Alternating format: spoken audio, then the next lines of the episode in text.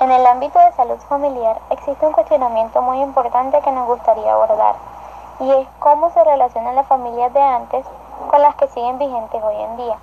Para iniciar con esto es importante definir cuáles son estos tipos de familia. El primero es la familia consanguínea.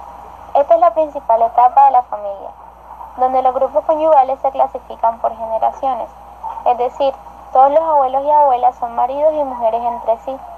Lo mismo sucede con sus hijos y los hijos de sus hijos. Actualmente este tipo de familia ya ha desaparecido.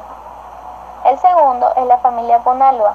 En este proceso se empieza a excluir a los padres y los hijos del comercio sexual recíproco, el cual se fue realizando poco a poco, comenzando por los hermanos uterinos hasta ser una regla general. El tercero es la familia sindiásmica. En esta etapa el hombre vivía con una mujer, su principal de las numerosas mujeres. Es decir, la poligamia e infidelidad ocasional siguen siendo un derecho para los hombres. Los países en los que la poligamia es legal son los siguientes. Afganistán, Argelia, Benín, Birmania, Burkina Faso, Camerún, Qatar, Congo, Egipto, Emiratos, Árabes Unidos, Gabón, Gambia, India, Indonesia, Irak, Irán, Jordania, entre otros. Es decir, países de mayoría musulmana o países africanos en los que se admite el matrimonio de un hombre con varias mujeres, y no al revés. Desde luego, no como conseguimos la poligamia a nivel occidental, con diferentes combinaciones de hombres y mujeres a modo de amor libre. Además, hay países como Estados Unidos y Canadá con regiones donde hay una alta población mormona, donde los matrimonios polígamos no son legales pero son permitidos por la sociedad. El cuarto es la familia monogámica.